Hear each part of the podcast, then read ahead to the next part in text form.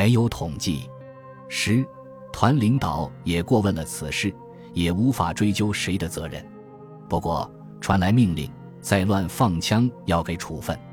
白天都在挖工事，先挖一个掩体，再挖成坑，而后连成一条战壕，最后挖猫耳洞。我的小锹都挖裂开了口，用不上劲了，只好不挖了。好在两个机枪手有一小钉子镐，猫耳洞挖得够大，我也住得进去，因此偷个懒吧。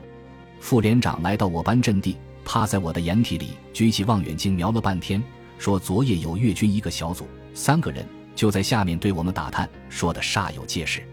不久，连里命令我搬出一个组，由二排长带队去挖老鼠洞，越军可能隐藏的地方，说是根据前期经验进行的必要的清剿。